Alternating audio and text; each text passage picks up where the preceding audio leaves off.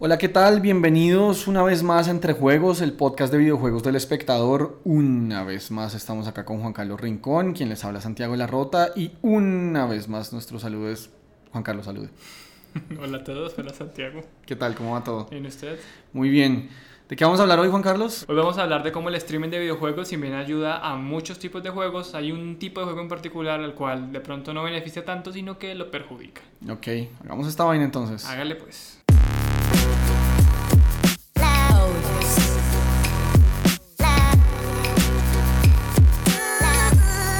Bueno, Juan Carlos, ¿cómo es este cuento de que el streaming de videojuegos termina dañando los videojuegos? Es un poco para que los ayude, ¿no? Es raro, pero empecemos por el principio y es... Eh, como decía Jack el Destripador. Ajá.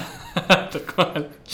Eh, hablemos de qué es el streaming de videojuegos, porque eso es un, eso es un desarrollo tecnológico más o menos reciente, aunque ya lleva varios años. Eso es algo que era imposible hace unos 10, 12 años más o menos. Sí, cuando había menos ancho de banda. Exacto, y es básicamente estas personas que se dedican a mostrar, o sea, ellos juegan Ajá. y transmiten, algunos ponen, ponen comentarios, otros no. Ajá, algunos ponen narración, a veces simplemente la transmisión literal del videojuego. Exacto, a veces la transmisión es en vivo, a veces la, tra la transmisión es editada y la gente le encanta, lo consume por, por montones. Por montones ahí le, le boto una cifrita rápida, se calculaba que más o menos hasta el año pasado eh, esta industria estaba moviendo como 1.800 millones de dólares, que no es papitas, Imagínese. y se estima que para 2021, y esto es un análisis de Forbes, eh, va a estar moviendo 3.500 millones, o sea, se, se va a duplicar en 5 años. Es impresionante y solo para ver el, el youtuber más grande del mundo, que es PewDiePie, Ajá. de lejos el más grande del mundo, se dio a conocer precisamente haciendo streams y videos sobre videojuegos, como él jugando y reaccionando y diciendo bobadas.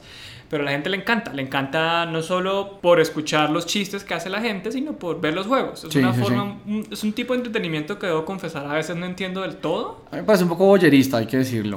pero mueve mucha gente y no somos quien para juzgar. No, claramente Y, no. y sobre todo porque sí da la oportunidad para muchas personas como que se dedican a eso y ganan plata y eso me parece chévere como si a usted lo que le gusta es jugar juegos y que los juega particularmente bien, pues hágale. También por el otro lado también es interesante porque muchas veces usted puede ver realmente cómo funciona un juego. O sea, los trailers pues están hechos para hacer trailers. O sea, muestran lo mejor, no muestran las debilidades, no muestran eh, si la- las partes flojas de los juegos. En, en un gameplay, en, una, en un streaming de juego, usted lo que ve es en efecto cómo se desarrolla el producto, cómo se comporta. Ese es un muy buen punto porque antes de que llegara internet a Colombia yo recuerdo lo que yo hacía todos los domingos tenía un ritual y era ir a, en aquel entonces era el vivero que luego sería el éxito o el ley, bueno, uno de esos centros comerciales. Y yo iba y me compraba una revista que era Hobby Consolas, eh, española, que todavía existe, por cierto. La página es buena, se las recomiendo si quieren saber sobre videojuegos. Aparte del espectador, por supuesto. Y aparte de este podcast, Y de este podcast, eh, yo iba a comprar la revista y literal lo único que uno sabía antes de un juego era las fotos en la revista y Ajá. lo que ahí escribían. Ocasionalmente, esos eran los momentos más felices de mi vida. La revista venía con un disco y en el disco habían demos, pero los demos también eran muy limitados. Entonces, básicamente, uno, uno iba un poco a ciegas, como Ajá, comprando, tanteando. sí, comprando sin saber mucho qué esperar. Eh, evidentemente, eso generaba que uno se terminaba comprando juegos muy malos sí, y con un costo no menospreciable. ajá. Entonces, claro, que ahorita estemos en la época de la información y que eso sea básicamente que yo puedo ver, literal, si quisiera, puedo verme el juego de principio a fin, Sí, sí, sí. eh, es muy útil. Es muy útil, pero también puede ser muy dañino justo para un tipo de videojuegos, ¿no? Claro, porque entonces lo que pasa es lo siguiente, entonces hay un tipo de juegos que se benefician de que alguien famoso lo juegue, porque entonces si son juegos donde el gameplay es particularmente interesante, hace cosas bien chéveres, pues si usted está viendo ese video muy seguramente lo que le va a pasar es que se va a antojar Claro, y diga, uy, carajo, tengo que tenerlo. y va a ir a jugarlo. Además, porque entonces estas personas sirven de curadores también, porque es como los juegos que ellos muestran y los Claro. que les gustan. Uno dice, uy, de pronto sí me interesa, voy a jugarlo. Entonces, Sí, se vuelve un crítico. hay muchos que se vuelven, eh, me ha dicho que les sirve muchísimo, que los muestren los videos, pero Claro. hay otros que no están claros. Y eso me lleva a lo que motivó esto, y es que estaba leyendo el último post del blog de un juego que se llama That Dragon Cancer Sí, sí, sí, lindísimo. que es un juego lindísimo en el que Val los diseñadores eh, básicamente lo que hacen es plasmar su experiencia con un hijo que les nació con cáncer. Con cáncer. Y que en efecto murió. Sí. Y el juego es sobre eso. Y el, el post, un poco la reflexión que hacía el, el, diseñador es que hay mucha gente en la comunidad de streamers que se molestó con ellos porque ellos mandaban reclamaciones de derechos de autor. Ajá. Que básicamente lo que significaba es que la gente no podía monetizar los videos. Porque Sí. eso es lo otro. Los streamers viven de la publicidad que hay en sus videos. Claramente, pues entre más visitas, pues más avisos, más se mueven, sí, es Exacto. una ecuación redonda. Y, y lo que decía el, el diseñador es, vea, yo entiendo que ustedes esto que hacen es muy bueno para muchos juegos. Ajá. Incluso también sé que para mi juego ha sido muy bueno todo el, como la posibilidad de que mucha gente llegue y los mire. Sí, Eh, pero el problema es que en un juego donde en verdad lo más importante es la historia y donde no sé mucho más en cuanto a gameplay, es decir, en cuanto a mecánica de juego, no es la Sí. cosa más novedosa del mundo. no, no, no, incluso las gráficas son, son bastante básicas. Exacto, el juego es más bien una experiencia casi artística de venga que yo le quiero contar una historia. Sí, una historia más real, una historia muy humana. muy pesada, pero que además se aprovecha de, de, de ese aspecto tan, tan chévere que es por lo cual a mí me parece que los videojuegos son arte y es, yo le doy a usted la agencia de vivir esto. Entonces esa posibilidad que así, así uno no tenga mucho que hacer, pero el solo hecho que uno está moviendo el joystick y yendo a lugares y viendo la historia en primera persona, Sí, eso ya genera una conexión distinta. sí, sí, sí. Pero entonces, para resumir, el punto que hacía este, el diseñador era millones de personas vieron videos de mi juego donde además ni siquiera había comentarios. Sí, el- el- el- hay, hay que matizar un poquito porque él decía, mire, yo no estoy en, en contra completamente del streaming, pero tienen que entender que yo soy, o sea, yo y mis, mis diseñadores, pues mis, mis colegas somos un, creo que es un equipo de ocho personas Sí. que se quedaron tres años a esto. Eh, que se Sin dedicaron- plata, sin financiación. o Exacto, o sea, sea, invirtieron, me imagino, pues que se vieron, exacto, endeudarse. eh, y lo que dicen es, como a, a mí me encanta que esto, que esto arranque discusiones, porque en últimas, un, un juego como este lo que, lo que despierta es un debate, y no solamente un debate, sino arranca un montón de conversaciones de, de cómo vemos la vida, cómo percibimos la pérdida, eh, de las relaciones padre-hijo, bueno, padres-hijos. Eh, y él decía como, yo no tengo ningún problema que los streamings abran discusiones y, eh, y arranquen conversaciones, pero lo que sí me parece un poco raro es que sean videos en los que solamente se reproduce enteramente el juego, porque ahí sí comienza, uno, a golpear mi bolsillo y dos, como que pierde un poco todo este aspecto de, de tratar de, de- de incentivar conversaciones. Claro, además porque si el juego lo único que tiene para ofrecer es la historia y si el streaming literal le muestra a usted el juego de principio a fin, sin ningún comentario además, pues usted ya vio la historia, ¿para qué va a ir a comprarlo? Sí, Y un poco lo que él decía es, yo- usted puede ver las cifras de visitas de los streaming de mi juego, que son millones de personas, Ajá. y lo compara con el número de ventas del juego y no hay punto de comparación. él decía que la, la diferencia era, era abismal. Y entonces eso lo que significa es que esto, si bien no está trayéndole nuevos compradores al juego, algo que debería ser un streaming bueno. Sí, O sea, no estoy diciendo que los streaming esté para hacerle publicidad a los juegos, pero si el streaming es sobre un juego que al streamer le gustó, pues lo normal es que uno diga, uy, veo esto, voy y lo compro, Sí, voy y sí, lo sí. Pero todo lo que le dice, eso no está pasando. ¿Y por qué? Porque la gente no está teniendo, o sea, la gente ya dice, listo, ya me di por bien, por bien servido, ya sé cómo es la historia, ya vi todo lo que hay por ver, ¿para qué voy a ir a comprarlo y jugarlo? Claro, y eso, eso, no, eso probablemente no pasaría con un juego, yo que sé, o sea, echando una moneda al aire, eso no pasaría con Metroid, yo que sé, eso no pasaría con Halo, o sea, eso no pasaría como con Grand Theft Auto. Muy probablemente alguien vea el streaming y vaya y compre el juego, pero sí pasa con este tipo de videojuegos porque lo que ofrecen no es lo que usted dice. Las partes más básicas y primitivas, por llamarlo de alguna forma, de los juegos que no están mal, sino ofrece es simplemente como un vehículo narrativo para una historia supremamente humana. Exacto, y ahora que, que, la, que, digamos, la industria de los videojuegos está madurando y que tenemos un mundo de juegos independientes que puede experimentar con un montón de temas que antes no se trataban, pues a nosotros como jugadores que nos interesan esos juegos experimentales, pues es muy bueno que esta gente no solo los haga, sino que tengan algún tipo de, es decir, que sea rentable hacerlo para que lo sigan haciendo y sigan experimentando. Es como tratar de que el ecosistema se mantenga, se mantenga saludable, ¿no? Porque los juegos indie, estos juegos que se permiten hacer estas apuestas súper arriesgadas, porque lo son, o sea, igual usted le mete tres años de trabajo a, un- a una historia tan, uno tan personal que, que de, de por sí es una apuesta arriesgada, pero dos que ofrece, que, que- que toma tantos riesgos en, en términos narrativos y en términos de videojuegos, pues la idea es que por lo menos esta gente pueda sobrevivir haciéndolo, ¿no? Además porque yo vi unos comentarios de varios jugadores y es como, ay, pues entonces deberían hacer juegos que sean más que historia. Y esa es una posición que a mí me parece inadecuada porque es limitar innecesariamente a posibles artistas que pueden crear experiencias muy interesantes. O sea, si usted lo que quiere es contarme una historia y lo único que quiere es que yo sea el personaje, el avatar que se mueve entre las distintas partes de esa historia, hágale, o sea... Sí, sí, sí. De, no? de ahí han salido muchas experiencias. De hecho, creo que usted traía varios ejemplos que podemos discutir de juegos de este estilo que en verdad valen la pena por la historia, ¿no? Le, tengo varios ejemplos, pero un poco para complementar ese punto es que también ese pensamiento eh, limita un poco el alcance de los videojuegos y en últimas termina como achacándoles lo que eh, como este estigma y este prejuicio fácil de los videojuegos son basura, los videojuegos son eh, pérdida de tiempo, le quita todas las alas que han, que han, logrado que han logrado tener hasta ahora y es que los juegos sean considerados como piezas de arte. Y justamente dentro de esos productos que ofrecen otras cosas pues le tengo como, como varios nombres, algunos, algunos clásicos tal vez, algunos que incluso probablemente no, no, no hayan jugado mucha gente pero que me parecen bien interesantes. Y quiero comenzar por mencionar uno que me parece muy particular porque el personaje ni siquiera es humano, es, un animal, se llama Humphrey.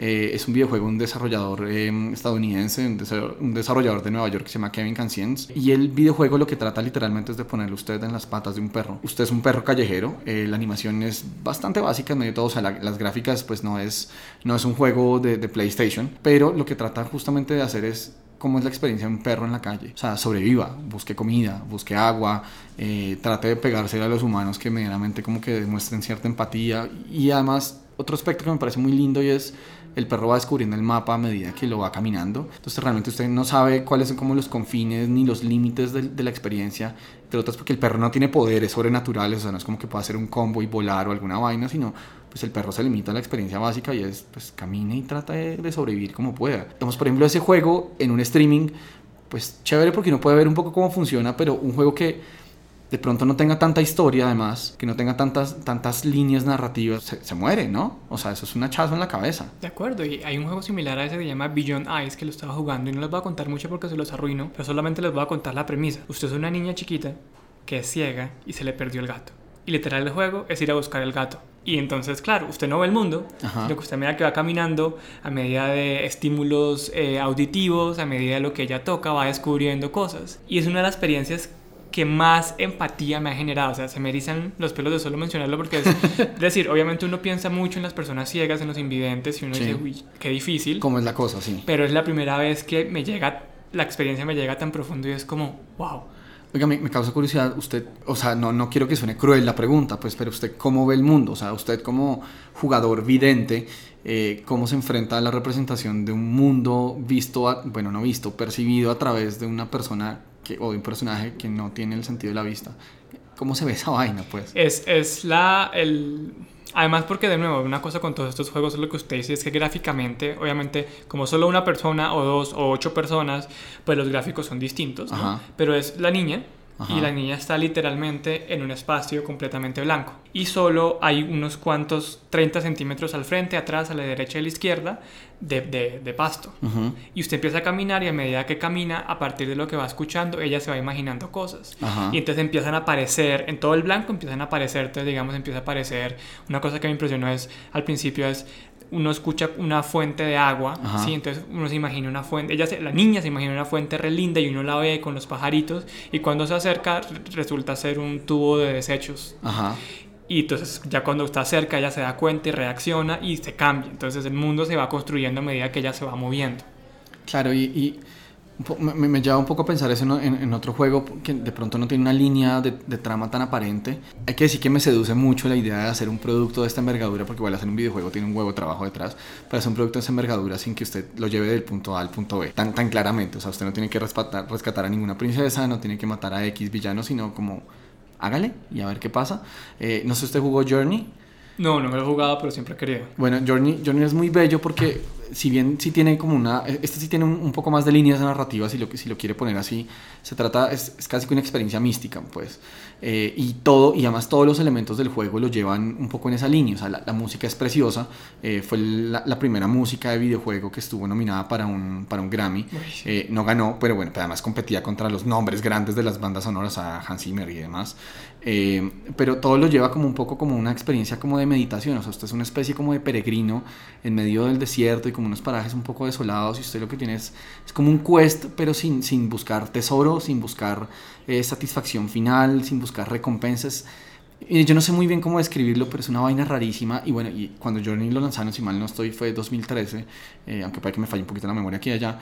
Eh, bueno, ganó todos los premios, fue la, la, crítica lo aclamó un montón, e incluso los usuarios se pusieron mucho del lado del juego porque decían, yo, no, como que no he entendido que no se podía aproximar a los videojuegos desde este punto, desde el punto en donde de pronto no tengo un objetivo claro, sino simplemente métase y, y explore. Y, eh, otro de los juegos que le quería comentar ahí un poquito, eh, y usted, uno que usted sí ha jugado, es Papers, Please. Oh, buenísimo. ¿Por qué buenísimo? Es adictivo, ¿no? Es, es, es, adictivo, es estresante y de hecho yo escribí una reseña de ese juego cuando escribí en Vice. Ajá. Um, y me acuerdo que la primera línea del juego era soy una marioneta.